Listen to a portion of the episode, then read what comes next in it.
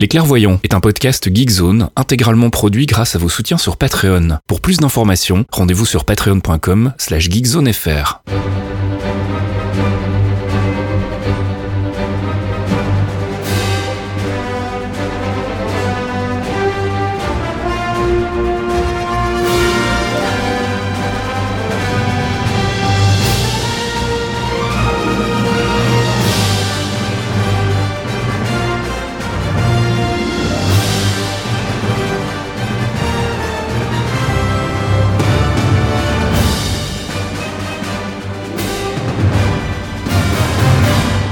Bonjour à tous et bienvenue dans ce 79e épisode des Clairvoyants.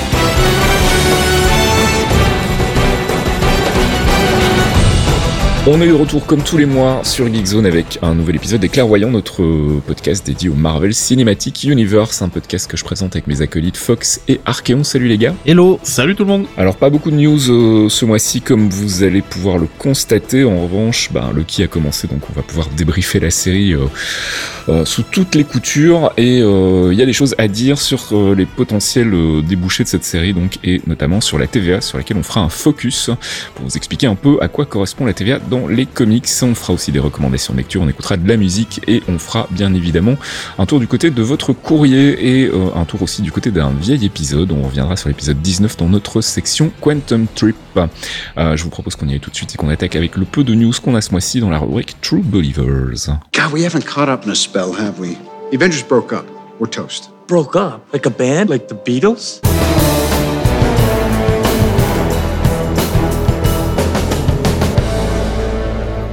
True Believers, c'est notre section news en provenance directe du MCU, comme je le disais en introduction de ce podcast, pas grand chose ce mois-ci. Euh, on a quand même malgré tout eu des nouveaux trailers. Il y a eu un premier trailer complet pour Eternals. Alors si on a le temps, on le débriefera dans la rubrique Theory Crafting. Si pas, ce sera pour le mois prochain. Il n'y a pas d'urgence, hein, le film sort euh, fin de l'année, donc on a encore le temps.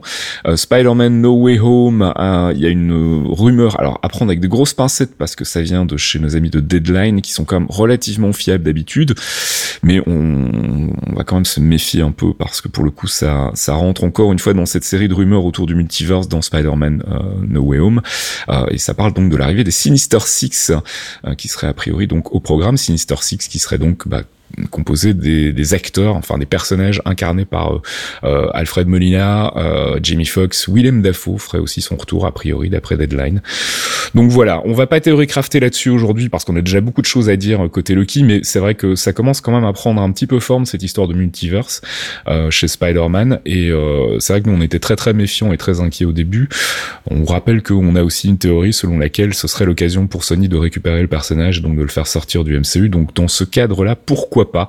Mais bref, on en reparlera. Euh... Moi, je suis toujours très très méfiant et très très inquiet. Oui, non, mais pareil. mais pareil. bon, voilà. Et Sinister Six, c'est quand même en trois versions de Spidey, ça fait trois fois qu'on en parle. Donc euh... ouais, et euh, on les a jamais vus euh, jusqu'à présent, donc il serait peut-être temps de s'y mettre.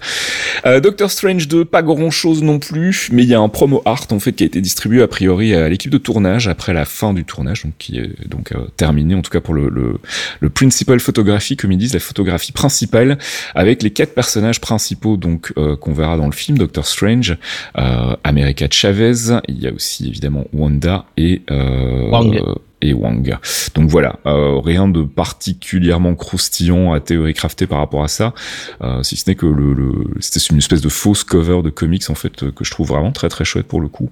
Euh, à voir après, visiblement America Chavez va avoir un rôle quand même manifestement important. On rappelle que dans les comics, elle est aussi liée à cette notion de multiverse, hein, donc euh, voilà, c'est pas complètement étonnant de l'avoir débarqué euh, dans Doctor Strange 2. Euh, Thor Love and Thunder, il y a eu aussi un promo art aussi distribué aux membres de l'équipe un t-shirt avec euh, donc Thor, euh, Valkyrie et la version donc Lady Thor, je sais pas comment on l'appelle dans les comics. Thor Goddess, of, Goddess of Thunder. Voilà, donc incarné par Nathalie Portman, donc en costume pour la première fois. Alors ça reste un t-shirt et une illustration, donc pas dit que ça sera comme ça dans le film. Mais bon voilà, un petit peu de biscuit quand même à se mettre sous la dent du côté de Thor Love and Thunder. et du biceps. voilà, exactement. Oh la vache. What if on se posait la question le mois dernier, a priori ça démarrerait le 6 août euh, sur Disney+, donc juste euh, après le qui, on aurait encore une fois euh, deux semaines de battement et puis on, enchaînerait directement avec avec What if. Voilà, ça reste pour le moment quelque chose de pas vérifié, donc à voir, mais je serais pas étonné que ça sorte, effectivement du côté du mois d'août, vu que ça avait été annoncé à cette période-là et qu'on n'a pas eu de date depuis, donc voilà, pourquoi pas. She-Hulk, on a quelques photos de tournage et notamment des photos avec Mark Ruffalo, donc qui confirme bien sa présence au générique, mais ça on n'en doutait pas. On a appris aussi que Jamila Jamil rejoindrait le cast dans le rôle de Titania. Alors Titania, moi je connais pas, c'est c'est quoi? C'est la sidekick de She-Hulk? Euh, Pas du tout. Pas du tout. C'est un vilain en fait, Titania. Euh, Il y a deux itérations de base. Euh, Marie Mac, je crois que c'est Marie McFerran euh, et l'autre, j'ai plus le nom, mais de base c'est Marie McFerran qui était euh, une meuf à peu près normale en fait. Et avec sa meilleure amie, elles ont été téléportées par le Beyonder lors de Secret Wars. le Beyonder, c'est compliqué aussi ça. Voilà, voilà. Et en fait, c'est euh, Docteur Fatalist, donc Docteur Doom, qui, mhm. qui leur a donné des pouvoirs en se servant d'une machine alien qu'il avait. Et donc, elle est, elle est ultra forte genre elle peut, euh, elle a une constitution quasiment invulnérable pour renforcer. Euh, c'est un peu Luke Cage en meuf, mais en meuf vénère. Donc c'est une version féminine de Luke Cage, grosso modo, créée par le Docteur Doom durant Secret Wars avec Beyonder. Quoi. Donc ils vont ils vont nous faire un fork et ils vont en faire, oui, Jamila Jamil en, en, grande géante ultra costaud. moi j'achète, j'aime beaucoup Jamila Jamil. surtout si je dis pas de conneries et ça va alimenter encore des trucs du genre est-ce que c'est canon ou pas. elle est elle est mariée à Absorbman, je crois. Non, elle a eu une histoire avec Absorbing Man. Euh, elle je était en couple avec Absorbing. Krill. Hein. Il me semble qu'elle s'appelle euh, McFerrin Krill. Oui, c'est son grand amour. Techniquement, euh, Krill, c'est son grand amour, ouais. Et donc il y a ça déjà. Les gens vont se dire ah peut-être que Netflix, euh, ok. Et euh, vu que c'est Doom qui l'a créé, ça va aussi faire euh, ah ça veut dire que Doom arrive. Ah, en même temps que Doom arrive, on n'en doute pas vraiment. Hein. Reste à savoir effectivement par où ils vont euh, ils vont le faire arriver, mais pourquoi pas on, on semer des, des, indices comme ça à gauche à droite dans, dans différentes séries, ça me paraît être un plan un plan intéressant. on en reparlera effectivement quand ça se confirmera. visiblement le fait qu'elle ait été castée est confirmé, le, le, rôle est encore plus incertain. Mais en tout cas, j'aime bien moi j'aime bien le le cast, enfin celle qu'ils ont choisi, c'est une actrice que j'aime beaucoup et il y a une version justement de, Titania dans l'arc Fear Itself que personne n'aime sauf moi parce que je suis un pigeon. Et elle s'appelle Breaker of Men et je trouve que ça lui va tellement bien. Ouais, ouais, Ça lui va tellement bien. Alors on a des news aussi du côté de Secret Invasion, toujours euh, en provenance de nos amis de chez Deadline. Apparemment donc Christophe McDonald rejoindrait le cast et dans un rôle qui serait a priori une création du MCU et un rôle euh, qu'on pourrait retrouver dans d'autres films. Donc il parle de rôle crossover, euh, donc un, un, personnage relativement important dans la trame aucune idée donc du coup de qui ça peut être si c'est une création MCU. Euh, mais donc voilà, on attendra 2022 euh, pour en savoir plus. Et puis une dernière info euh, côté MCU, c'est le développement en ce moment chez Marvel Studios d'une série spin-off, apparemment une origin story d'Okoye. on sait que Ryan Coogler a signé un deal avec Disney sur plusieurs projets. on sait qu'il va déjà réaliser et écrire Black Panther 2, Wakanda Forever. Il y a aussi la série Wakanda qui est prévue, dont on n'a plus de news, mais qui avait été vaguement annoncée à un moment. Euh, et donc on aurait en plus une série spin-off origin story sur le personnage de Okoye. Okoye, c'est vraiment un personnage ultra intéressant. Et c'est elle qui en fait qui, qui depuis un bon moment maintenant, puisque on a perdu notre Black Panther, qui est le lien avec le Wakanda. On la voit très bien dans le film déjà, puisqu'elle est, c'est un personnage fort avec son époux. Elle est à deux doigts de maraver la tronche, faut rappeler. et on la voit avec Bucky, euh, où elle le daronne totalement. Donc je suis très très content que, que Danaï Gurira ait, euh, ait, un rôle enfin euh, pour elle dans cette dans une série autour d'Okoye. Ouais. Bah écoute, on verra. Hein. Éventuellement donc une série spin-off Okoye. C'est la dernière news euh, du MCU pour ce mois-ci. On vous avait prévenu qu'il n'y avait pas grand-chose. On va passer tout de suite à notre rubrique critique avec I Love You 3000. Like in Footloose, the movie? Exactly like Footloose. Is it still the greatest movie in history? It never was.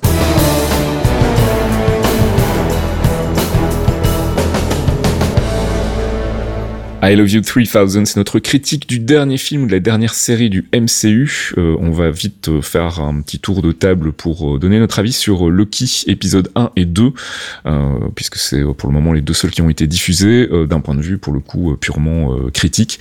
On reviendra sur le théorie crafting tout à l'heure.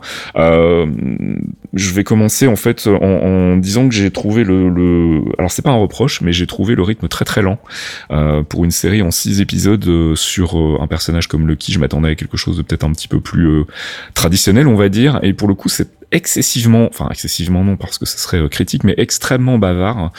Euh, beaucoup d'interactions entre euh, le personnage de Owen Wilson et celui de, enfin le personnage incarné par Owen Wilson et celui incarné par Tom Hiddleston, entre Loki et Mobius, euh, et des discussions qui sont pour le coup assez intéressantes. On creuse un peu le, le personnage de Loki, donc euh, très très fan aussi de la direction artistique, même si c'est un peu cliché effectivement de partir dans une espèce de quand on, on veut montrer que c'est une technologie un peu hors du temps. On part souvent dans, dans, les années 60, euh, années 70. Mais pour le coup, je trouve que ça colle vraiment bien avec la série. Euh, pas grand chose à dire. On, bon, on sent qu'il y a les moyens aussi côté réel, donc euh, on n'est pas vraiment surpris de la qualité des effets spéciaux, même si effectivement le passage à Pompéi était peut-être un petit peu, euh, un petit peu limite et on sent que c'est peut-être un truc qu'ils ont fait sur la fin, euh, en fin de post-prod. Mais sinon, pour le reste, moi pour le moment, je suis ultra client et je suis surtout ultra curieux de savoir où ça va aller et ça, j'ai un peu l'impression que ça me triture le cerveau finalement beaucoup plus que WandaVision, ce qui est plutôt, ce qui est plutôt un bon point. Fox, toi, ton avis sur la, sur les deux premiers épisode. Hein? Alors déjà, je suis conquis. C'était prévisible. Euh, ce qui m'a plu le plus, en fait, c'est vraiment le, casting. Euh, alors l'univers, je suis totalement d'accord avec toi. Je vais pas reprendre tout ce que tu as dit, parce qu'on est on est 100% d'accord là-dessus. C'est très lent, ça me va très bien. J'aime ce côté justement un peu posé, un peu nonchalant, alors qu'il y a des gros enjeux autour et c'est très nonchalant euh, la moitié du temps. mais le jeu d'acteur le, le, duo Wilson Hiddleston fonctionne à merveille. Mhm. Owen Wilson, euh, je vais être dur pour moi, c'est un de ses meilleurs rôles. Il est fabuleux. Euh, il a ce, ce, rôle un peu de, de mec euh, usé mais qui cache bien son jeu. Je serais même tout pas en nuance, ouais. Il tout en nuance. Et je serais même pas étonné, tu vois, pour te dire, je serais même pas étonné de voir qu'en fait c'est un variant de Loki à la fin, tu vois. Euh, tellement, tellement il y a un côté, ce, ce that smirk comme disent les Anglais, tu vois, ce, ce petit côté, ce rire, sourire en coin. Hiddleston, évidemment. Euh, j'ai eu un petit truc au, premier épisode. Il a pris un léger coup de vieux. Bah oui. Et, et 10 ans quand même. Hein. Ouais, ouais, non, c'est pas ça. C'est que il est moins, beaucoup moins maquillé. Et t'as l'impression que euh, c'est fait exprès parce que sur le deuxième épisode, il est beaucoup plus frais. Il y a mhm. plus de maquillage, il est plus frais et c'est il y a beaucoup de choses qui sont amenées justement dans des détails infimes. Bon après, il faut pas oublier non plus que, que le moment où il apparaît dans le désert, euh, il sort de la bataille de New York, hein, donc il est un petit peu fatigué aussi, j'imagine, ce qui doit peut-être être. C'est justement ça, c'est les petits détails au fur et à mesure euh, qui sont posés dans le dans, dans, dans la série qui m'intéressent. Comme tu disais, le budget, bon, est, on est sur du budget de feature film, on n'est pas sur du sur de la série télé, c'est juste ahurissant. Euh, même les décors, le prix des décors est assez, assez violent.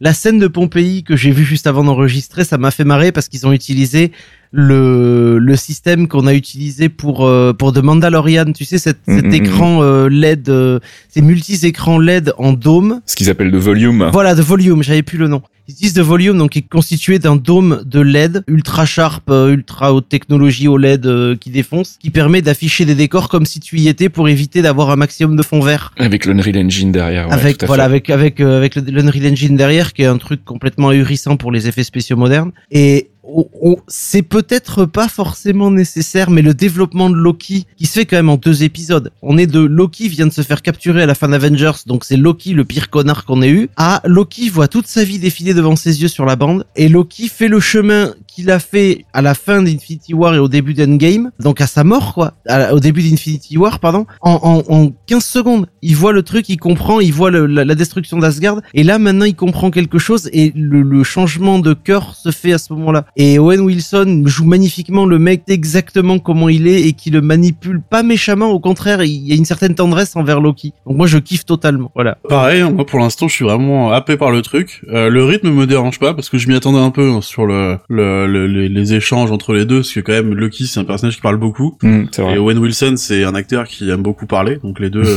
les deux se, se, retrouvent plutôt bien. le production design même chose, hein. moi je suis absolument fan de ce qui est un peu art déco 60s, et j'ai un grand respect pour les gens par exemple qui doivent changer les ampoules du truc parce qu'il y a genre 10 000 ampoules par set, c'est un détail mais moi ça me fume. C'est insupportablement grand ouais. je me dis à chaque fois étant le, le boulot.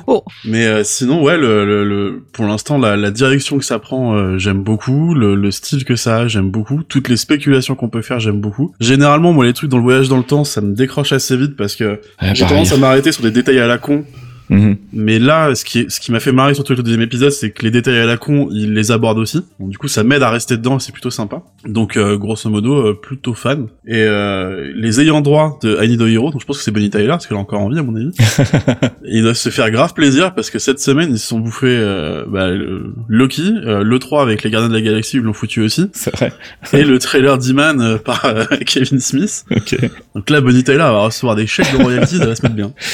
Bon, voilà, donc globalement, tout le monde est, euh, est plutôt fan et convaincu. Euh, je rajouterai encore euh, rapidement un petit mot sur la musique aussi, qui est vraiment pour le coup assez excellente qui est signée Nathalie Holt, hein, qu'on connaît pas vraiment parce qu'elle a pas fait grand chose en fait de très visible, on va dire, mais voilà, c'est une petite jeune qui n'en veut, comme on dit, et je trouve qu'elle a vraiment réussi à trouver le ton juste pour sa bande son, le, thème de la TVA qu'on écoutera tout à l'heure en, pause musicale, il y a vraiment un côté Wendy Carlos, vieille musique de, science-fiction qui pour le coup colle bien avec le design euh, de la série et ce côté un petit peu suranné, euh, euh, administratif, Brésil. Enfin, il y a, quelque chose qui colle vraiment bien. Donc voilà, je voulais juste rajouter ce petit point sur la musique qui pour moi participe quand même beaucoup au fait que la série tient tient plutôt bien la route. Allez, on passe au focus. I am Modoc.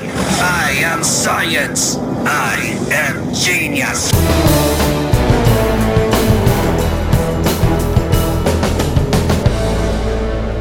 I Am Science, c'est notre focus sur un personnage, une organisation ou un arc des comics. Bien évidemment, ce mois-ci, on va vous parler de la TVA, parce que bah, elle est quand même un peu centrale à la série Loki. Et c'est vrai que c'est une organisation euh, dont le fonctionnement est un petit peu complexe. Euh, donc on va essayer de retracer un peu son histoire dans les comics et de voir un peu euh, comment ça s'est passé de ce côté-là, mon cher Fox. Ça date quand même de pas d'hier, hein, la TVA dans les comics. Hein. Ça date de 1986, donc malgré tout, ça reste assez assez récent au final, parce qu'on est au milieu des années 80 quand il y a eu beaucoup de grands changements. Ça a été créé par Walter Simonson et Sal Buscema, qui sont des grands grands auteurs de Marvel, surtout Buscema, qui est un, mec que j'adore. Et ils sont apparus pour la première fois dans le Thor numéro 372 en octobre 86. Euh, une inside joke de, Simonson qui rend hommage à Mark euh, Grunwald, le gardien de la continuité Marvel en fait. Ouais, c'est ça. En fait, à la base, la TVA, c'est vraiment un clin d'œil. Euh, enfin, Mobius en, particulier est un clin d'œil euh, à, à, Mark Grunwald qui, au sein de Marvel, était chargé de vérifier que tout tenait bien la, route, justement, qu'il y avait une cohérence, voilà, la continuité. Donc, il y a une espèce de, de ouais, de, de côté méta en fait à la création de la TVA. Alors on va faire un disclaimer, merci Archeon, mais les notions de chronologie et de réalité euh, sont un peu mélangées n'importe comment dans l'histoire de la TVA. Et comme le dit Owen Wilson, le temps fonctionne différemment là-bas. Donc accrochez-vous, on va descendre. L'aiguille elle va bouger dans tous les sens, c'est pas très très grave.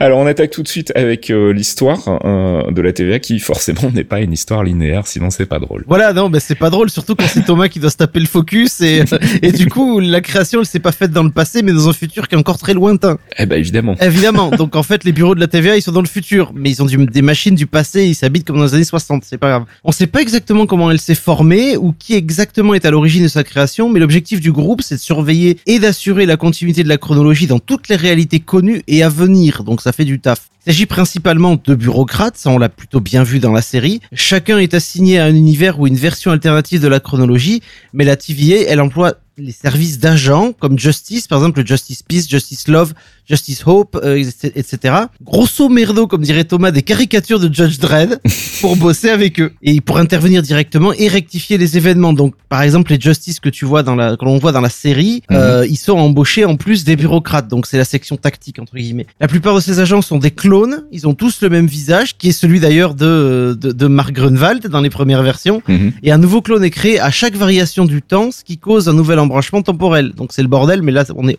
accrochez-vous, c'est pas fini.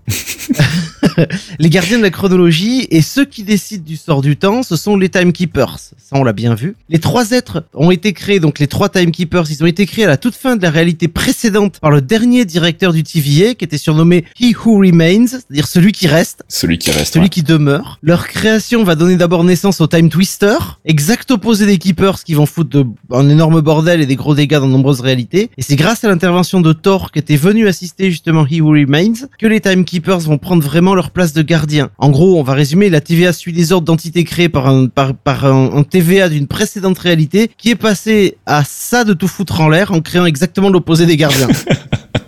Je me demande si Who euh, He Who Remains, c'était pas Loki pour le coup. Alors c'est pas impossible, il y a, il y a une petite différence quand même malgré tout. Enfin en tout cas dans la manière dont on nous a présenté les choses dans la série, c'est que dans la série, euh, Mobius explique que la TVA a été créée par les Timekeepers qui justement voulaient euh, avoir un, organe qui permette de surveiller la continuité et de pas avoir de, de, guerre entre les timelines comme ça a été le cas auparavant.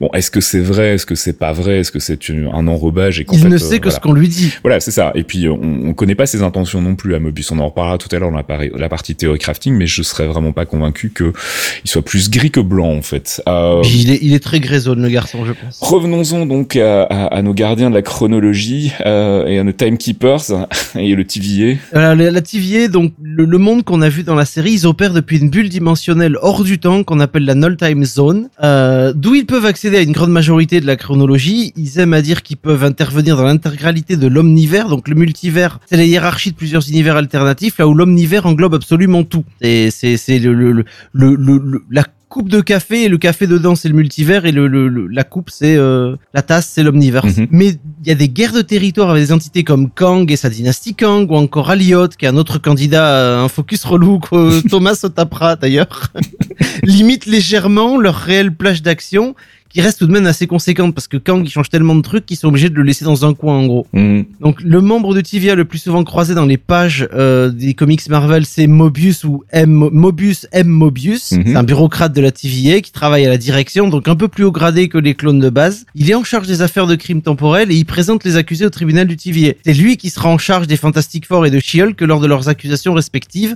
d'avoir cassé la timeline parce que eux ils ont pété des trucs aussi. Mais ça c'est la faute de Reed Richards, c'est un fumier. Mobius M. Mobius, qui est donc le personnage incarné par Owen Wilson dans la série. Euh, mon cher Thomas, tu as des recommandations euh, de lecture à faire par rapport à la TVA Exactement. Et comme je dis dans la conduite, j'ai tout pompé sur euh, Comic Book Herald. Euh, donc avais linké le papier sur la TVA juste avant l'épisode. Qui fait du très très bon boulot. Qui fait un taf de dingue et je vous conseille d'aller voir le plus souvent possible parce que c'est un mec bien. Alors on commence par She-Hulk. Ouais, donc She-Hulk qui est sorti en 2005, qui a été écrit par Dan Slott et qui a été dessiné par Juan Bobio. Dan Slott que je vais plus présenter hein, quand même, le, le mec a, du bagage. Euh, et là, on arrive sur une histoire de She-Hulk, en fait, une reprise, euh, un nouveau volume. C'est le début d'un nouveau volume. Les, les gens de la TVA viennent la chercher parce qu'il y a eu un crime temporel qui s'est, qui a été fait. Une personne a tué quelqu'un qu'elle n'était pas supposée tuer avec une technologie qu'elle n'était pas supposée avoir dans une époque où elle n'était pas supposée être. C'est un peu le bordel. Et en gros, le TVA va se servir de She-Hulk, non pas comme une grosse destructrice euh, Hulk, etc., mais plus comme, euh, comme son alter ego de Jennifer qui est avocate pour participer au tribunal de, de la personne accusée. Et dans le jury, on va retrouver un certain Clint Barton, qui est supposé être mort à l'époque des faits. Mais pour avoir un jury impartial euh, dans un jury temporel, il faut prendre des personnes qui ne viennent pas du temps du crime. Donc ils ont fait, ils ont ramené des gens qui étaient morts à l'époque du crime, comme ça. D'accord, ok. Ouais, c'est tordu. Hein. et donc sur les cinq premiers épisodes du volume, on va suivre euh, Jennifer euh, qui va conduire le, le, tribunal, la défense face au TVA, et on va retrouver encore une fois, on le disait, Mobius dans le tas. Alors qui dit voyage dans le temps dit forcément Cable, donc il y a un arc Deadpool et Cable qui euh, fricote avec la TVA aussi. Ah bah là forcément quand on parle de voyage dans le temps, les deux sont dans le tas. Hein. C'est, je pense qu'avec les Fantastic Four, ça doit être les deux qui foutent le plus le Bronx euh, dans les timelines à mon avis. Donc là on est sur l'arc Split Second. Split Second c'est le nom en fait euh, d'un personnage que les deux Deadpool et Cable vont poursuivre, qui est un criminel temporel aussi, qu'ils vont suivre un peu dans toutes les époques. mais avec la finesse qu'on connaît de Deadpool et Cable, bah forcément ça va faire des tâches. Et donc du coup le TVA va se retrouver va se retrouver impliqué dans le truc. Ce qui est marrant, c'est qu'ils doivent protéger un, un, scientifique de, je sais plus si c'est Hydra ou AIM, un des deux, je crois que c'est Hydra. Ils vont devoir protéger un scientifique, en tout cas, qui s'appelle Carl Weathers, comme, comme D'accord. ça me fait toujours marrer. Parce que du coup, j'ai relu, euh, il y a pas longtemps, j'ai relu l'arc, et à chaque fois que je voyais le personnage, le nom de Carl Weathers apparaître, je, je me disais, euh, t'as, t'as un, comment ça s'appelle quand il est dans, dans Reste Développement, qu'à chaque fois il y a des restes de bouffe et qui fait, euh, t'as un ragoût avec ça. ça me fait toujours marrer. et donc là, c'est un arc qui était dessiné par, c'est en 6 ou 7 numéros, si je dis pas de bêtises. Ça a été dessiné par Ray Libron et ça a été écrit par Fabienne Nicieza. Et puis forcément, qui dit euh, réalité alternative dit Walif. Donc il y a une série de Walif qui parle de la TVA aussi. Ah, qui parle de la TVA et principalement des Timekeepers en fait. Je vais pas vous lister tous les auteurs et illustrateurs dessus, parce que vu que c'est du Walif et que ça s'étale sur 5 numéros, euh, c'est vite le Bronx. Euh, mais là, en tout cas, on est sur le Wadif 35 à 39. Euh, j'ai pas mis les dates, mais si je dis pas de bêtises, ça doit être dans les années 91, 92, 92, je pense. Et en fait, on va suivre euh, Watu, Watu qui est le, le mec qui voit tout, Watu qui voit tout, et qui est en train de se mettre en bisbille un peu avec les Timekeepers, qui eux connaissent tout. Et on va aussi avoir un certain Kang qui va bosser avec les Timekeepers pour essayer de bah, de réparer, de remettre droit un peu tout ce qui est timeline, etc. Uh-huh. Mais fatalement, en mettant Kang dans la boucle, ça va pas se passer comme il faut, et ça va foutre un petit peu du Bronx. Donc l'arc en question sur les cinq sur les cinq numéros s'appelle Timequake et euh, comme je disais j'ai tout pompé à Comic Book Herald. Il considère que c'est une des meilleures histoires des Timekeepers et donc du coup indirectement de la TVA. Et effectivement je, je valide que c'est plutôt intéressant parce qu'on peut faire pas mal de liens avec euh, bah, les séries MCU en cours mhm. les séries euh, les séries Disney Plus. Parce que Kang va partir à la recherche de ce qu'on appelle un Nexus Being qu'on a déjà vu un peu évoqué chez chez WandaVision, et du coup la chose qui va bien c'est que le Nexus Being qu'il cherche dans les comics c'est aussi Scarlet Witch. D'accord. Ok donc voilà on vous filera les liens qui vont bien, évidemment, pour aller lire tout ça euh, sur le biais qui accompagne cet épisode de podcast. Et puis je vous propose de faire une petite pause musicale avant d'attaquer le gros morceau, notre débrief et théorie crafting sur les deux premiers épisodes de Loki. Jarvis, drop my needle.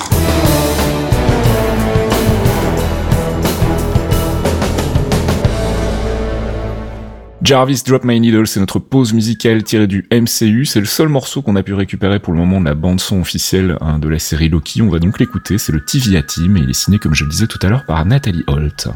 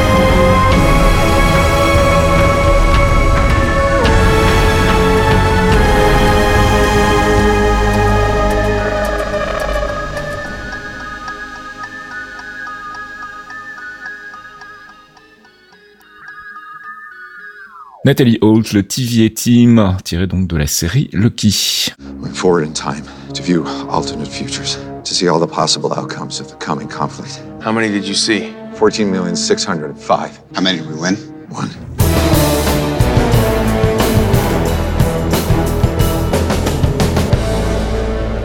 Avengers, c'est pas l'heure, c'est notre euh, section récap, théorie crafting et spéculation. On va évidemment faire la part belle à Loki aux deux premiers épisodes. Euh, par où commencer? C'est un petit peu compliqué. Euh, c'est comme je le disais tout à l'heure dans, la critique, c'est marrant parce que je m'attendais vraiment pas à, à, voir les, les ménages aussi torturés, ou en tout cas plus torturés que dans WandaVision, euh, en si peu d'épisodes. Euh, alors évidemment, c'est des épisodes un peu plus longs, mais quand même. Euh, déjà, la, la, la, première chose dont je voulais parler, c'est une une petite euh, rumeur slash euh, bévue, on va dire, hein, qui euh, a suscité pas mal de remous après la diffusion de l'épisode 2. Faut savoir que sur les panneaux en fait qui apparaissent à la fin de la série où on voit le nom des gens qui font le doublage dans certains pays, sur tous ces panneaux en fait, le personnage incarné par Sofia Di Martino, qui est donc la Lady Loki qu'on voit apparaître à la, à la fin de, de l'épisode, était appelé The Variant tout simplement, sauf sur un panneau qui est celui pour l'espagnol espagnol castillan. Castillan, c'est ça? C'est comme ça qu'on dit? Oui, castellano, euh, castillan. Enfin bref, pour une version, une, variante d'espagnol, et où il était crédité comme euh, Sylvie. Euh, alors Sylvie, pour le coup, ça a évidemment fait tilter plein de gens, parce que dans les comics, Sylvie, en fait, ça pourrait être Sylvie Lushton, qui est donc en fait la deuxième, si je dis pas de bêtises, incarnation du personnage d'Enchantress dans les comics, qui est donc en fait une euh, humaine à la base qui a récupéré les pouvoirs, si je dis pas de bêtises, euh, au moment où Asgard est venu s'installer sur Terre en fait. Alors je j'ai pas les détails parce que j'ai pas lu ces arcs dans les comics, mais il y a une piste Enchantress euh, qui semble euh, alors soit avoir été euh, malencontreusement révélée par un studio de doublage, ou alors est-ce que c'est un rendering Est-ce que c'est une volonté de Marvel Studios une fois de plus de brouiller les pistes? Comment vous verriez vous s'intégrer Enchantress dans une intrigue avec les éléments qu'on a pour le moment dans, dans, dans, la série Loki? Bah du, du purement, enfin je vais faire un truc que j'aime pas faire en général, mais si je fais un pur calque avec le papier, c'est vrai que des liens on peut en avoir parce que si je dis pas de conneries, c'est pas Enchantress la première, donc euh, Amora qui lui a filé ses pouvoirs. Il me semble que c'est Loki. Mm-hmm. Euh, donc du coup le lien il est il est directement là quoi. Et elle aurait pris ensuite l'apparence d'Amora parce que euh, il me semble que c'est juste elle a choisi de prendre le même style qu'elle en fait pour essayer de coller un peu à la à la prestance asgardienne vu qu'elle vient de Broxton qui est la ville où Asgard s'est posé pendant pendant Siege pendant le, le premier le premier Ragnarok. Donc ouais si je fais un truc purement papier il y a ça comme lien et si je dis pas de conneries c'est aussi Young Avengers donc qui est quand même une licence dont on parle de plus en plus. Euh, bah là, pour le coup, ça collerait pas avec l'actrice, mais bon, vu que c'est du truc temporel. Euh, je Alors, je te confirme effectivement que les, pouvoirs lui ont été donnés par Loki, euh, qui donc voulait en gros l'utiliser pour pour faire ses, ses méfaits. la merde. voilà, exactement. Et elle devient effectivement par la suite une Young Avenger, donc il y a une piste possible. Cela dit, l'actrice a l'air quand même déjà plus âgée pour incarner une Young Avenger. Je ah, mais le truc, c'est qu'elle a l'air plus âgée dans une série où, c'est une variante d'une époque qu'on connaît pas en fait. Donc c'est là où c'est compliqué. C'est pour ça que je fais un truc vraiment très très très calqué des, comics parce que j'ai pas euh, j'ai pas plus disé que ça comme lien pour l'instant en tout cas si effectivement c'est le truc qui part. Il y a d'autres éléments en fait à, prendre en compte euh, si on part dans, dans, dans de ce côté-là c'est qu'il y a aussi un, un, acteur qui a été engagé sur la série qui s'appelle Richard E. Grant euh, qui est supposé incarner aussi une version de Loki. Donc on pourrait envisager une version plus âgée de Loki. Comme on sait qu'on joue avec le temps et que donc forcément on l'a vu dans les comics la TVA elle a été créée dans le futur. On peut imaginer qu'un Loki du futur plus âgé aurait utiliser en fait Sylvie Lushton pour euh, bah, euh, foutre la pagaille dans, la, dans, dans les timelines. On sait pas encore trop pourquoi. Ce qu'il y a, c'est que techniquement, on peut pas avoir le Loki du futur parce que la timeline sacrée, il est mort. Il est plus là, ouais, effectivement. Bon après ça n'empêche pas d'avoir un Loki d'une autre timeline du passé qui allait dans le euh, futur et qui est donc un Loki bah, du... Euh, l'idée l'idée en fait ça serait de d'avoir un Loki qui voudrait restaurer en fait Asgard. Moi je pars sur ce, ce, cette idée-là. On aurait un Loki qui voudrait restaurer en fait la timeline sacrée comme étant celle dans laquelle Asgard n'a pas été détruit. Donc pour pouvoir transformer en fait une timeline, on va dire classique, avec les éléments qu'on a pour le moment. Hein, donc je m'avance peut-être un peu, mais j'imagine qu'il faut détruire la timeline sacrée pour pouvoir avoir une autre timeline qui va prendre sa place. On parle dans la série notamment d'une guerre entre les timelines, donc ça pourrait être un élément euh, qui va aussi dans ce sens-là. Et donc on pourrait parfaitement imaginer qu'en fait il a recruté euh, Enchantress, enfin Sylvie Lushton, pour l'envoyer à différents endroits clés, détruire la timeline sacrée, et donc du coup essayer de basculer sur une timeline où Asgard n'a pas été détruit. Moi c'est comme ça que je le vois pour le moment, mais c'est vrai qu'on est qu'à deux épisodes, donc on a encore plein plein d'éléments qui vont qui vont entrer en ligne de compte. Mais Fox, tu, tu voulais réagir sur cette cette version? Oui, je je suis pas du tout avec vous en fait. Ok. Je suis totalement sur autre chose en fait. il a été bien précisé que la timeline sacrée doit être unique et que tout ce qui ne va pas avec le plan futur doit être détruit. Mm-hmm. On a un Loki femme. Mm-hmm. Techniquement, Loki, de ce qu'on a compris, Loki est toujours un homme dans la timeline. Là, c'est une femme. Donc cette timeline, je me dis, par une, pour une raison ou pour une autre, qu'il y a eu une modification dans un événement loin dans le passé à la naissance de, de Loki Lofayson. Tu notes qu'elle déteste ce nom-là parce que c'est pas son vrai nom. Bah si, si elle est pas si elle est pas Loki mais qu'elle est, si elle est pas Loki, Enchantress, ça peut s'expliquer aussi, tu vois. Peut-être qu'elle, oui, mais elle peut être Loki et avoir un nom féminin. Loki et c'est le nom de Loki, mais euh, elle a peut-être un autre nom que lui a donné Odin euh, et que justement, je suis assez d'accord sur l'idée de préserver Asgard, mais peut-être quelque chose de plus de plus large. Elle veut restaurer sa timeline parce qu'on lui a interdit d'exister. Les Timekeepers lui ont purement interdit d'exister puisqu'elle est une femme. Et donc son idée c'est détruire la TVA, détruire totalement la TVA pour pouvoir restaurer sa propre branche et vivre dans son univers en fait. Et elle est prête à tout pour ça. Il y a aussi un autre élément qui me fait pencher plus vers Enchantress que vers une version euh, femme de Loki en fait, euh, c'est la couleur des cheveux tout simplement. Je pense que c'est quand même pas un détail anecdotique. Euh, dans les comics, il me semble que Lady Loki elle a toujours les cheveux noirs et là en fait on a une, une, une nana qui est blonde, qui est plus la couleur des cheveux d'Enchantress en fait. Donc c'est aussi un élément. Bon après, on connaît le pouvoir de manipulation de Kevin Feige et de ses sbires. Donc même Loki, évidemment, Loki peut changer de forme à volonté. Il peut sécher ses vêtements. On, on est super d'accord. C'est pas un élément vraiment. Enfin, tu vois, c'est pas un truc rédhibitoire, hein, mais mais c'est quand même un truc qui moi me bloque dans, dans cette idée que ce serait une version féminine de Loki. Pourquoi est-ce qu'elle a tout à coup les cheveux blonds? Bon, effectivement, Loki peut prendre n'importe quelle apparence, c'est un métamorphe, donc ça pourrait s'expliquer aussi. Mais bon, c'était une piste que je voulais quand même évoquer parce que l'air de rien, cette petite euh, bévue, voulue ou pas, euh, sur les panneaux de traduction est pas anecdotique. Euh, le, le, le, prénom de Sylvie est pas sorti de nulle part non plus, surtout qu'il y a une connexion quand même très très forte avec euh, avec Enchantress dans les comics. Donc je, je voulais quand même qu'on en parle et qu'on attaque par ça en fait. maintenant, il y a plein d'autres choses à, à théorie crafter sur sur la série. Il y a notamment le rôle de la TVA en fait, qui pour le moment est quand même globalement présenté comme le good guy, mais on sent qu'il y a quand même quelque chose de de corrompu en fait. Il y a quelque ah chose, oui, il y a non. quelque chose de très administratif, de très euh, sclérosé en fait, qui qui va entraîner la corruption inévitablement à un moment dans, dans leur existence. Et donc je je me dis que leurs intentions sont peut-être pas aussi louables qu'on le croit. Ouais, non, je dirais pas que c'est corrompu, je dirais plutôt que c'est un c'est très secte en fait. Parce Mhm. qu'on a typiquement l'échange qu'il y a entre Loki chose et, Loki et Danemark. Mobius dans le deuxième épisode où il lui demande mais pourquoi tu crois tant que ça à ton boulot? Et il lui répond un truc qui est vraiment limite un discours de de personne endoctrinée quoi, lui disant euh, j'ai j'ai Mhm. pas à croire, c'est ma vie, c'est comme ça. Il y a un côté très fasciste en fait. Hein, Eh, c'est un peu ça, ouais. euh, Ouais, c'est eux qui en décident fait. et les- tout le monde a tort en Mhm. fait. Donc je, je Ouais, pense pas mais- que ça soit du, du très manichéen, du genre bad guy, enfin soit méchant, mauvais, etc. ou gentil. Je pense que c'est juste des mecs qui ont vraiment une idée dans le crâne et ceux qui ont pas la même vision, ils ont tort. Bah c'est ça, mais c'est le principe d'une administration. Enfin, sans, sans euh, vouloir euh, être euh, méprisant euh, par rapport aux gens qui posent dans l'administration, mais il y a un côté effectivement, il y a des règles, il faut les suivre. Et si tu sors des cases, eh ben, euh, on fait pas de, on fait pas d'empathie quoi. Tu sais, euh, tu, tu sors des pas traité quoi. Et ici, il y a ce côté-là aussi un peu, euh, on suit en fait une doctrine quasi religieuse autour d'une timeline sacrée. Enfin, il y a plein de terminologie qui est quand même très religieuse dans dans dans dans, dans la TVA. Euh, c'est pas anodin non plus, donc il y a un côté un peu culte, un peu on suit comme tu dis euh, les yeux fermés euh, la doctrine imposée par les, les timekeepers. Donc quelles sont les motivations au-dessus de tout ça et surtout quelle est la motivation de ce variant a priori de Loki qui est en train d'essayer de détruire la timeline sacrée? Pourquoi?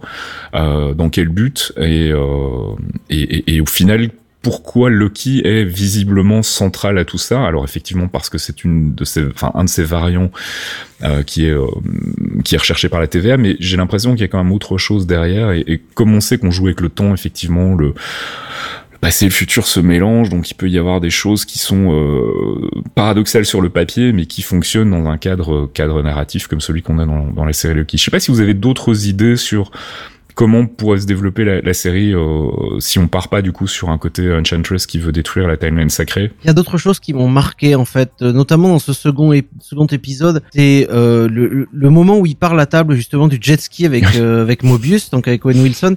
Non mais c'est fun, mais en même temps tu, tu te rends compte, il y a tout ce débat justement believe not believe. Il y a un côté extrêmement résigné chez Owen Wilson. Donc tu, sens que ce, mec-là n'est pas un humain normal.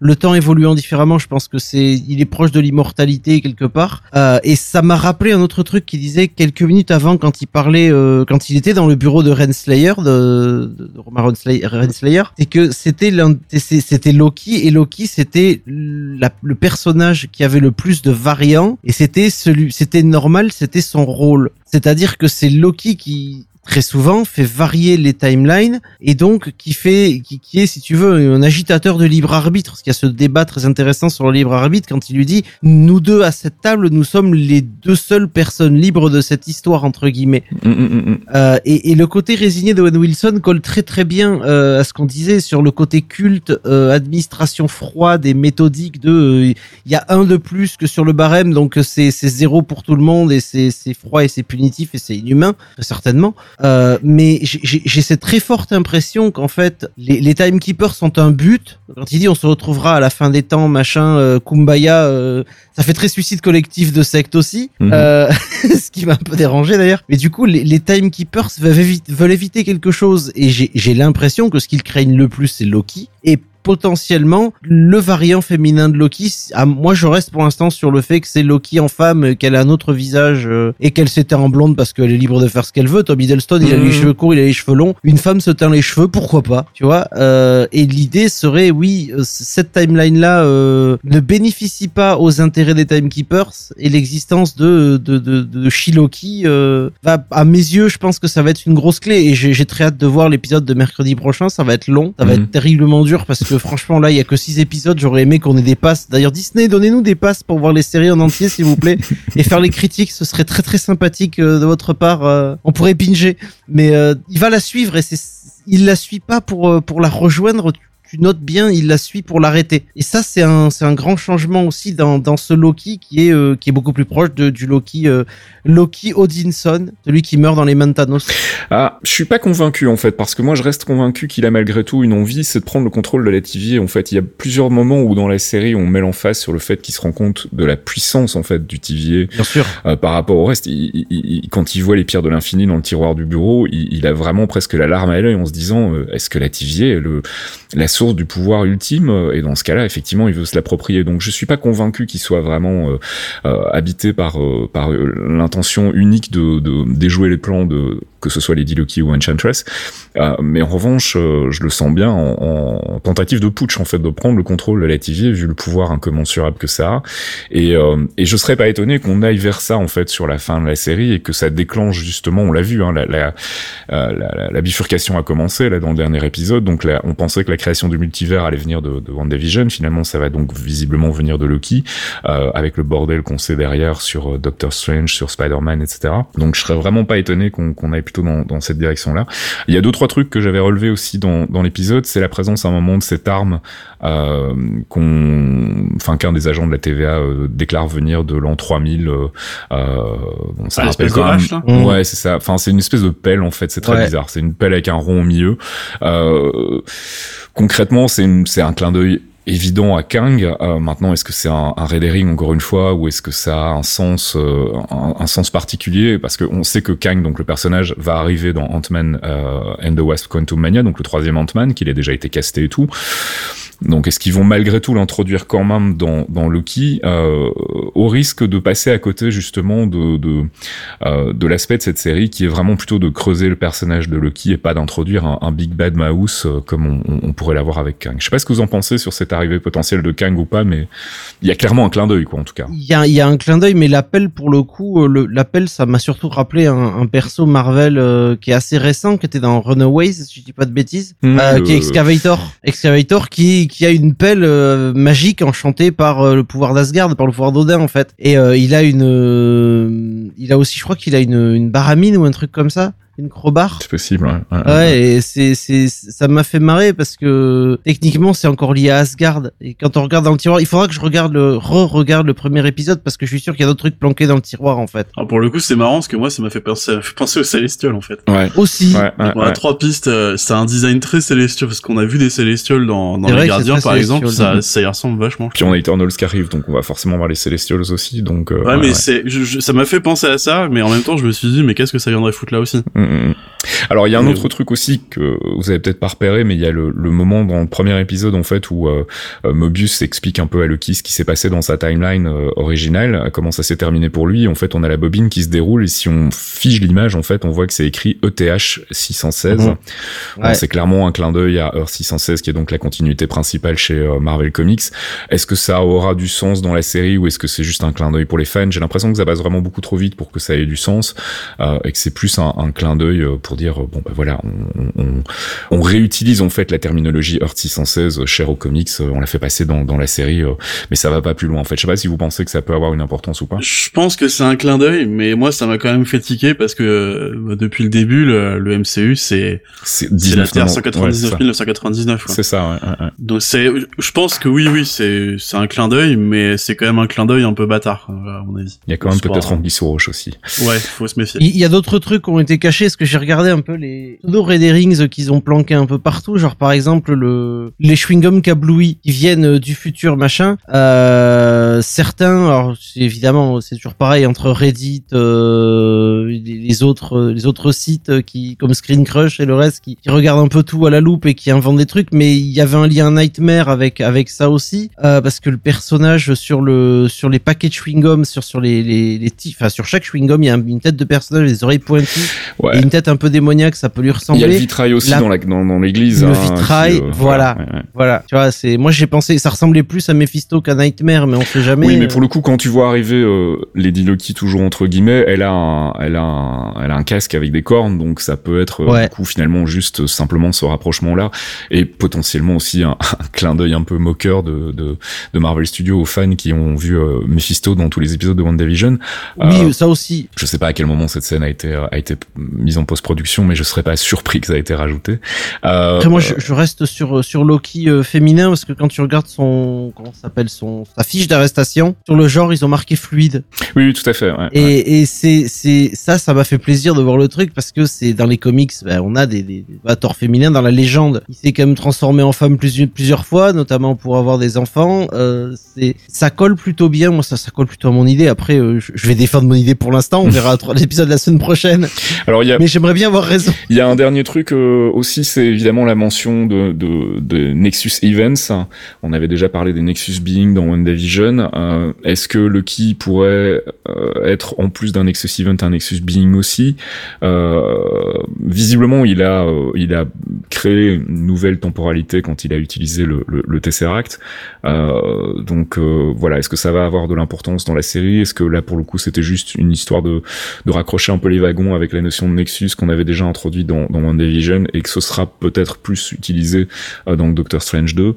Euh, je sais pas s'il faut y voir un, un foreshadowing comme on dit donc euh, quelque chose qui, qui qui prépare le terrain pour la suite dans la série ou bien c'est plus un, un élément pour montrer que tout ça est imbriqué dans la même logique en fait et que cette logique va euh, va porter ses fruits plutôt dans Doctor Strange 2 je sais pas ce que vous en pensez. Je pense plutôt à ça. Moi je pense plutôt à pour rester un pour rester sur un, un vocabulaire à peu près similaire pour garder mm. une logique entre les deux et ouais je pense aussi ouais. parce que il n'y a pas de même si on le voit euh, bah, à la fin de l'épisode 2 si effectivement c'est c'est Loki qui fait tout péter et qui crée plein de branches différentes ça fait pas forcément lui un Nexus Being, ça mm. fait surtout lui un, bah, un terroriste temporel en fait. C'est ça. Tout bêtement.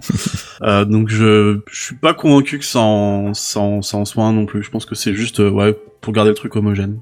Et sinon, bah, je crois que c'est tout en fait pour ces deux premiers épisodes et pour les, les, les spéculations qu'on peut faire par rapport à tout ça.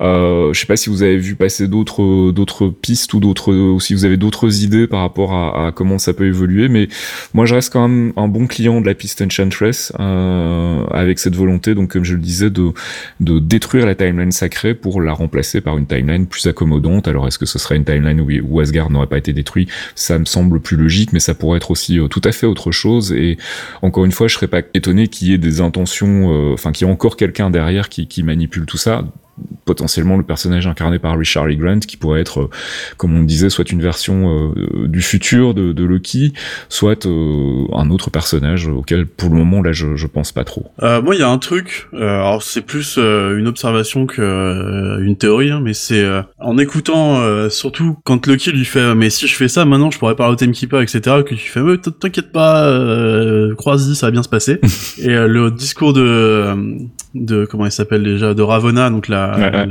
la, juge enfin la justice ouais elle, elle, est pas directrice hein, elle, est, elle est juge je crois. Mais euh, j'ai l'impression que les timekeepers en fait euh, bah, ils existent pas quoi. Enfin, c'est ça moi ça me file l'impression qu'ils existent pas et que c'est c'est comme tu ça rejoint le côté religieux c'est ce que j'allais dire il y a rien dessus et nous exactement ce que j'allais dire. Tout est basé en fait toute la logique de fonctionnement de la TVA est basée sur sur la foi en fait. Et effectivement comme tu le dis ça pourrait être aussi un un, un en, en utilisant des personnages qui existent dans les comics, mais qui dans le MCU seraient euh, un peu comme il l'avait fait avec le Mandarin finalement, qui était qu'un bah qu'une espèce de de, de de, de faux semblant en fait euh, mis en avant euh, pour derrière avoir finalement quelqu'un qui n'était pas du tout un, un terroriste old school ou à l'ancienne. et on pourrait avoir le même principe effectivement ici où on se rend compte qu'en fait cette histoire de Timekeepers est une est une vaste blague et que mais du coup qui a créé la, la TVA dans quel but J'irais pas dire c'est une vaste blague. Si vraiment ils existent, je pense qu'ils ont existé à un moment, mais peut-être qu'ils existent plus. C'est possible sais aussi. Ouais, ouais. Mais en tout cas, moi, ça me fait l'impression que c'est c'est vraiment euh, le, ça appuie sur le côté très religieux où mhm. on vous pipote un peu. Et surtout en plus ça, ils en parlent non-stop. Il y a des statues à chaque coin de rue. on les voit tous les trois, euh, mais on on on n'entend jamais parler d'eux quoi. Mhm. Bon, c'est que deuxième épisode, mais bon sur six quand même. Mhm.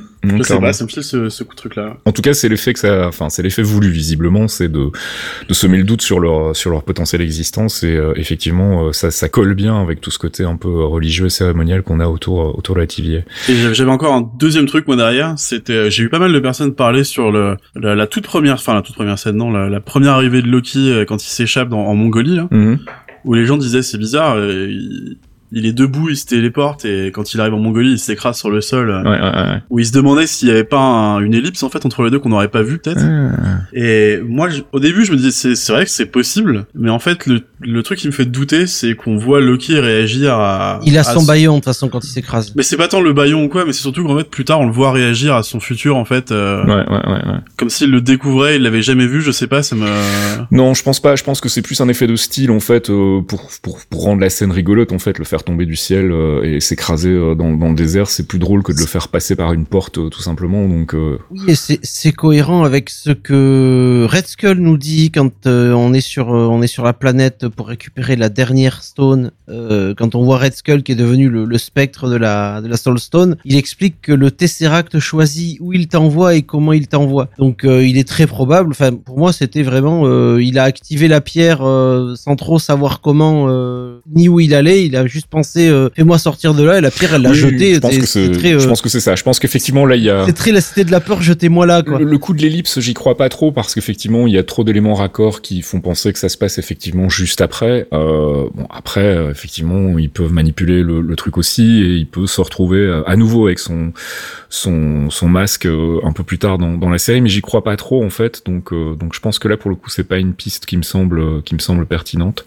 Je vais rester pour l'instant sur ma piste de de de, de Loki, de, cette Loki femme qui, qui, qui, qui est interdite d'existence tout simplement parce qu'elle n'est pas un Loki homme, euh, que je trouve intéressant parce que c'est, c'est, on a vu, on a vu certains trucs amenés euh, comme ça dans Marvel aussi. Euh, c'est une solution que je trouve simple et malgré tout efficace parce que tu peux la comprendre, tu peux comprendre ses motivations, tu peux comprendre le destin des choses. Et après, est-ce que ça va modifier le, comportement de, de, notre Loki variant vers une destruction de la TVA ou amener, amener des choses au niveau de la TVA ça, j'en suis plus ou moins certain parce qu'on a vu Renslayer euh, prendre un bâton et partir au moment où elle a vu que ça devenait la merde. Donc, euh, elle sait quelque chose ou elle a prévu quelque chose et elle est partie pour le faire là. Et normalement, c'est une juge, une justice. Elle a pas allé sur le terrain, elle va directement sur le terrain. Donc, faudra voir. On n'en sait pas encore assez malheureusement, mais ça me plaît énormément en tout cas. Alors pour le coup, je sais pas si on a vu les justices encore, parce que les les les, les soldats qu'on voit, ils les appellent tous euh, C20, D15, je sais pas quoi machin. Elle, elle a vraiment un nom euh, qu'on lui qu'on lui a attribué, Ravonna. Je, je suis pas certain qu'on ait déjà vu euh, les Justice. Et ça me ferait très mal au cœur qu'on n'ait pas un, Judge Dredd-like euh, dans la série.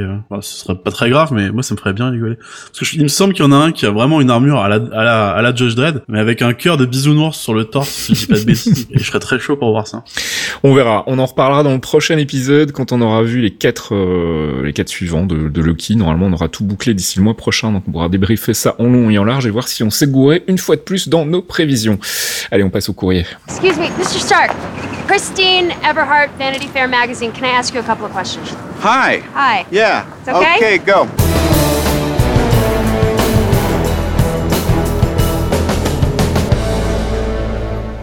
C'est la rubrique courrier des auditeurs. On va répondre très vite à vos questions en essayant de pas faire trop de théorie crafting. on a d'abord Julien B qui nous demande n'avez-vous pas peur qu'une série avec le voyage temporel et le multivers comme sujet principal ne multiplie les incohérences et les plot holes? Alors je suis pas inquiet parce que je fais confiance à Marvel Studios pour gérer ça euh, proprement. On sait qu'ils sont très attachés quand même à leur cohérence, même s'ils se loupent parfois sur les dates et sur les années. Globalement, ils essayent quand même que ça ait du sens. Donc, je les vois pas revisiter. En fait, je, je sais plus si j'en parlais dans l'épisode de, du mois dernier ou si c'est sur le forum euh, Geekzone que j'en ai parlé, mais je les vois pas aller réécrire ou aller toucher à quoi que ce soit des 11 premières années du MCU.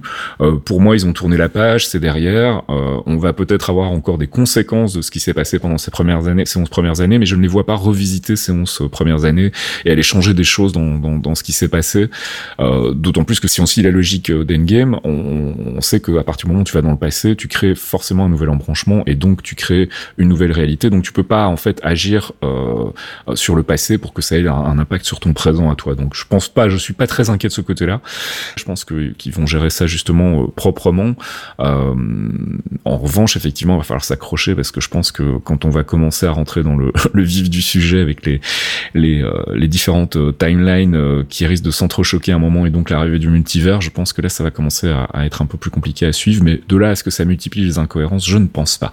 on a Loïc hein, qui nous demande croyez-vous au vu des trailers que ce soit le Loki de 2012 qui puisse être à l'origine de la folie du multivers, qui puisse créer une nouvelle guerre multiverselle plus que le Loki encapuchonné qu'il est censé arrêter, une alliance entre les deux dans ce but peut-être. Alors je sais pas, quelqu'un veut répondre à cette question? Ça rejoint ce qu'on disait dans le théorie. En fait, ça dépend plutôt de d'où on se place par rapport au Theorycraft en fait, si c'est Loki ou pas. Euh, parce que là, du coup, pour moi, le le, le le, le, le, multivers en fait est déjà entre guillemets créé avec la bombe qui a pété à la fin de l'épisode. Tout à fait. Moi, c'est la conclusion que je tire aussi. Ouais. Donc, euh, moi, j'ai j'ai j'ai une idée qui m'est parcouru qui m'a parcouru l'esprit quand je matais euh, je matais la série et quand on en parlait là pendant le, le theory crafting, c'est que euh, j'ai j'ai c'est terrible. Hein, j'ai quand même une grosse impression que euh, on a perdu Loki dans Infinity War et que ce Loki 2012, donc qui est le Loki Vanilla entre guillemets, euh, va subir une crash course pour devenir un Loki euh, un peu mieux, un peu plus proche du Loki qui meurt dans les mains de Thanos, et qu'à un moment, Dieu seul sait pourquoi, certainement parce qu'il aura fait quelque chose de bien, parce que c'est le seul Loki variant qui aura réussi à être à changer justement, ils vont pas nous le réintégrer. Bah, en fait, il y a une saison 2 qui est prévue, hein, donc clairement le personnage va, va, va continuer. Donc il est déjà pas question qu'il meure à la fin de la série. dans le futur en fait. Donc nous le réintégrer dans le futur dans les films. En mode I'm back, I'm not the same but I'm back, brother. Pas, hein, tu, dis, tu dis que c'est le seul qui est bon, mais on en voit un qui est maillot jaune du Tour de France quand même. C'est quand même pas mal. Quoi? Putain, ça aussi j'ai tellement ri. Oui oui, en fait quand tu quand tu vois les quand tu lis les dossiers des autres ah, variants, il lui montre le truc et t'as un Loki qui est les bras levés sur le sur le corps de Lance Armstrong. Oh, je veux voir ça. qui est le Loki vainqueur du Tour de France, j'en pouvais plus. Bon, donc bref, euh, oui, c'est tout à fait possible, hein, comme on le disait dans, dans le théorie crafting, euh, que Loki soit à l'origine de la création du, du, enfin en tout cas de l'émergence du multivers et donc à tout le bordel que ça va entraîner derrière. C'est même plus que sûr, en fait, j'ai envie de dire, parce que c'est un peu la dernière série avant l'arrivée de Doctor Strange 2 qui pourrait introduire euh, le concept. Donc, comme on l'a pas vraiment eu dans WandaVision, je pense qu'on va, on va, en, on va en bouffer du multivers dans Loki. Euh, et donc voilà, pour ce qui est de l'alliance entre les deux, encore une fois, ça va dépendre de qui est ce personnage, si c'est vraiment une, un variant de Loki ou si c'est euh, Enchantress comme on le, on le présuppose, un certain le présuppose, on verra. Euh, question de Yo d'abord, est-ce que les séries Marvel sont là pour psychanalyser leurs personnages, ce dont je ne me plains pas Eh ben écoute, moi je ah pense que oui. Et oui, j'aime beaucoup. Voilà, c'était le but avoué depuis le début, hein, c'était de donner un peu de, de, profondeur à des personnages qui sont souvent relégués euh, à des rôles secondaires. Euh, et pour le moment, c'est très réussi à ce niveau-là. Euh, on a vu tout le parcours initiatique de, de Sam Wilson dans The Falcon and the Winter Soldier, avec cette difficile ce difficile héritage du titre de Captain America avec quelque chose de très logique, très organique, très humain. Qui pareil? Euh, on a eu la gestion du deuil dans WandaVision avec un côté encore une fois très humain et effectivement une vraie psychanalyse de ces traumas.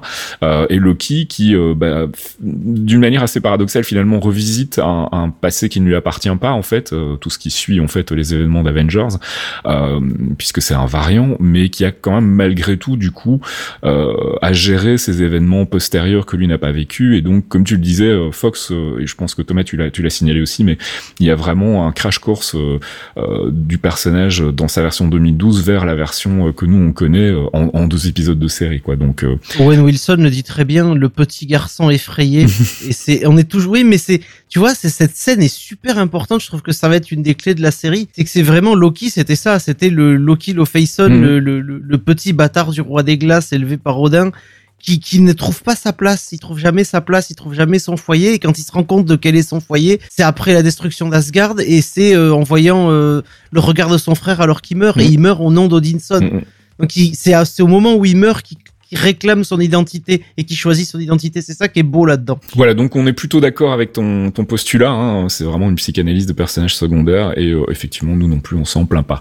Euh, et puis dernière question qui nous vient de Kédis qui nous demande est-ce que vous pensez que Thor, alors il a écrit Thor 3, mais je pense que tu voulais dire Thor 4, hein, donc Thor euh, Love and Thunder aura un lien avec le multivers, avec le fait que Mjolnir n'existe plus normalement, mais qu'il sera dans le film. Bah personnellement, je sais pas. J'ai envie de dire qu'on pourrait refondre un nouveau Mjolnir.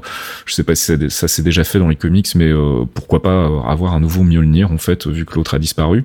Euh, ça pourrait aussi être euh, un lien avec le multivers, effectivement, le fait qu'il ait été chercher une autre version de Mjolnir dans une autre réalité alternative, pourquoi pas Tout est possible. Hein. À partir du moment où on introduit le multivers, forcément, ça va avoir des répercussions sur les autres films. Mais je suis pas convaincu que le multivers va être un ressort principal de Thor Love and Thunder, donc je sais pas. Peut-être qu'on sera surpris, hein. peut-être qu'on aura finalement une Nathalie Portman qui vient d'une réalité, enfin Nathalie Portman, une Jane Foster qui vient d'une réalité, réalité alternative, d'un univers parallèle. Donc euh, tout est possible. Vous avez un, avis sur la question, les gars? Bah du coup, tu m'as détruit le cerveau. Est-ce qu'on a dit en off sur euh, est-ce que Mjolnir a été reforgé par rapport à Beta Ray etc. Donc là, je suis, moi, je suis grillé. Il y a, il y a, il y a, un, truc qui, a claqué chez moi. bah, moi, je pense que voilà, c'est, enfin, je veux dire, c'est, c'est normalement c'est du, c'est, c'est, du Uru, donc le métal des nains. Il reste un seul nain. La machine, elle est en panne, mais ça peut se réparer euh, avec Thor. Et, je suis pas convaincu en fait. Et là, a détruit le marteau, mais euh, est-ce qu'elle l'a vraiment détruit? C'est ça le truc. On n'a pas le, truc, elle l'a fait, il a, il a shattered, il a explosé dans sa main quand elle l'a détruit. Mais euh, vu que Ella est plus proche d'un Loki qu'autre chose, euh, à, mes yeux, rien m'interdit que euh, elle l'ait envoyé quelque part ou qu'elle l'ait détruit et qu'il se reconstitue petit à petit sur Terre ou quelque part et que Thor finisse par le récupérer et qu'il ait son combo Stormbreaker, Stormbreaker Mjolnir quoi et qu'il confie Stormbreaker, il le mette quelque part parce que Mjolnir est un catalyseur de son pouvoir. C'est bien statué par Odin c'est Mjolnir, c'est euh, c'est euh, c'est pas Mjolnir qui fait la foudre, c'est Thor. Maintenant que Thor est, a découvert son, son, statut de God of Thunder, voilà. Euh, mais je je suis pas certain qu'il soit totalement détruit. C'est dans Marvel, personne n'est jamais mort jusqu'à ce qu'on te le dise. Le marteau non plus d'ailleurs, voilà. Donc voilà. on verra. Mais c'était une bonne question effectivement. C'est vrai que bon après, est-ce que le, le est-ce que Mjolnir sera dans le film Il faudrait que pour le coup il a pas il a pas cité de source, mais s'il se fie au t-shirt qui a été filé donc aux membres du cast dont on parlait dans les news, euh, effectivement, il y, a, il y a un marteau, mais ça pourrait tout à fait être autre chose que Mjolnir, en fait. On verra. On a encore le temps. C'est la fin de l'année prochaine, ça tord. Donc, euh, on va pas trop se prendre la tête avec ça pour le moment. Are you talking about a time machine? No. No, of course not. No, not a time machine. This is more like a... Yeah, like a time machine.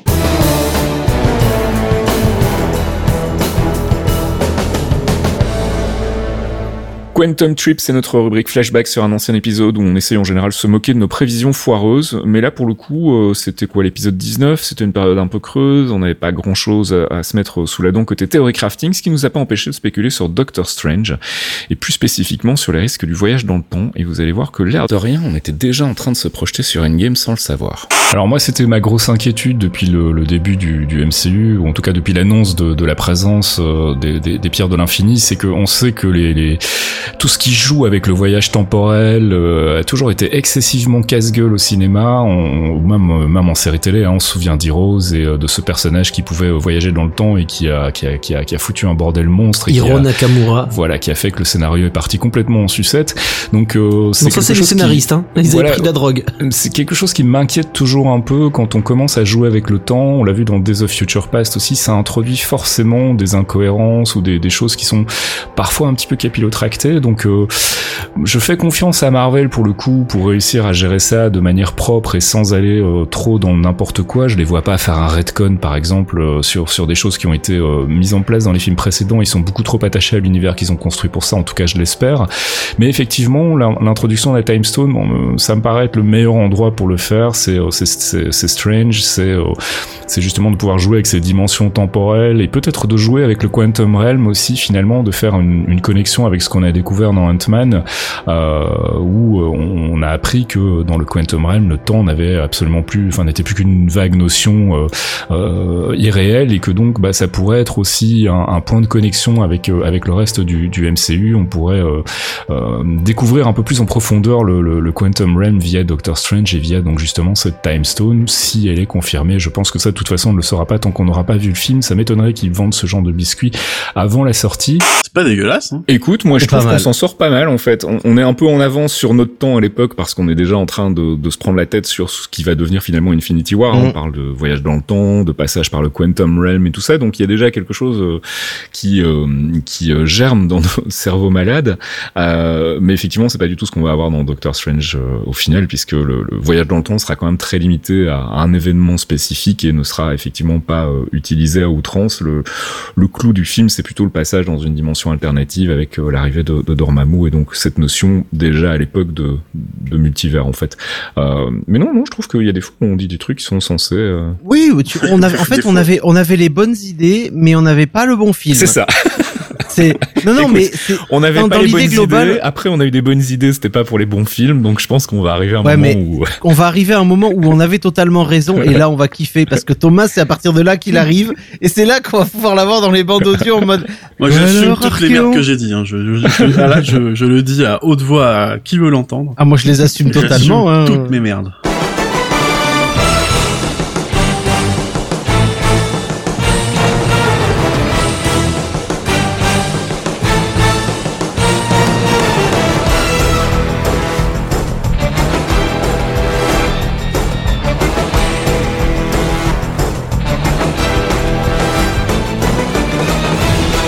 Et c'est la fin de ce 79e épisode des Clairvoyants. On espère qu'on vous en aura appris un peu plus sur la TVA ou le, la TVA en français, donc cet organisme chargé de surveiller la ligne temporelle sacrée. Euh, on espère aussi qu'on vous aura permis d'y voir un peu plus clair sur les deux premiers épisodes de Lucky. Euh, on vous rappelle l'existence du thread sur Geekzone FR euh, dédié au Marvel Cinematic Universe avec un, un thread dédié pour chaque série euh, Disney+. Il y a donc un thread dédié pour Lucky. Si vous voulez venir discuter, spéculer avec nous, vous pouvez le faire là, ou vous pouvez le faire aussi en commentaire euh, du billet qui accompagne cet épisode de podcast. On vous rappelle aussi l'existence du Patreon, patreon.com slash geekzonefr. Si vous voulez nous soutenir, vous pouvez le faire à partir d'un euro par mois, et en échange, nous, on vous offre des petits bonus comme la pause comics qu'on enregistre tous les mois en parallèle des clairvoyants avec euh, Thomas pour vous faire des recommandations sur euh, bah, les comics de manière générale et pas uniquement chez Marvel. on vous rappelle aussi l'existence d'un livre sur le Marvel Cinematic Universe. Tu vois, Fox, ne l'ai pas oublié. Le volume 2 est sorti chez nos amis de Third Editions il y a quelques mois, donc vous vous pouvez le commander encore en ligne en édition Force Print, je crois qu'il en reste. Euh, Il reste un tout petit peu. Voilà, et puis sinon le livre de Thomas qui n'est pas MCU, mais on en parle quand même sur Godzilla. On vous euh, renvoie donc à Geekzone pour avoir toutes les infos sur ces deux ouvrages ou aller directement sur le site de Third Editions. Euh, je crois que c'est tout, hein, j'ai rien oublié. Patreon, le forum, les bouquins, les articles les GZ. Les articles. Voilà, c'est vrai que j'ai fait un papier sur The Winter Soldier, de Falcon and the Winter Soldier là il y a quoi deux semaines maintenant, et donc vous pouvez aller lire tout ça en ligne sur geekzone.fr. Nous on se retrouve le mois prochain pour débriefer complètement euh, le qui. On aura vu les quatre derniers épisodes et puis on pourra enfin parler des trailers dont on n'a pas encore pu parler, à savoir Shang-Chi, euh, euh, le trailer de Eternals et puis on aura vu normalement si tout va bien Black Widow aussi. Donc on aura beaucoup de choses à dire le mois prochain. Ça risque d'être encore un gros un gros numéro. Ouais. Oui c'est vrai ça. Il y a Black Widow le mois prochain. Ouais il y a Black Widow. Ouais, ouais, tout à fait. Donc on aura des choses à dire le mois prochain. On sait pas encore sur quoi on fera un focus. On verra un peu ce qui se passe du côté de Loki et ce qui se passe aussi du côté de Black Widow. Et puis comme d'habitude, si vous avez des suggestions de, de focus, il y a des personnages, euh, même des personnages dont on a déjà parlé, hein, si vous voulez qu'on fasse un petit euh, petite remise à jour euh, d'anciens focus, n'hésitez pas à nous solliciter sur Twitter ou euh, dans le forum Geekzone. Je vous fais des bisous, on se retrouve le mois prochain. Merci Fox, merci Thomas et, et ben, à très bientôt. Merci à tous, des bisous. Bisous tout le monde.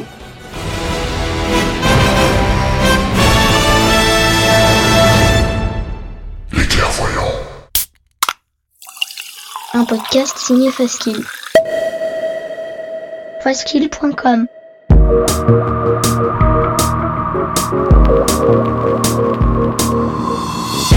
Torréfaction, c'est votre rendez-vous hebdomadaire sur geekzone.fr avec une sélection de l'actualité proposée par Caféine et Faskill. Gaming, culture, software et tech, on fait le tri dans les news de la semaine pour vous proposer un récap digeste d'une demi-heure, histoire de ne rien louper des infos essentielles. Torréfaction, c'est votre rendez-vous avec l'actu geek tous les vendredis matins à 8h sur geekzone.fr.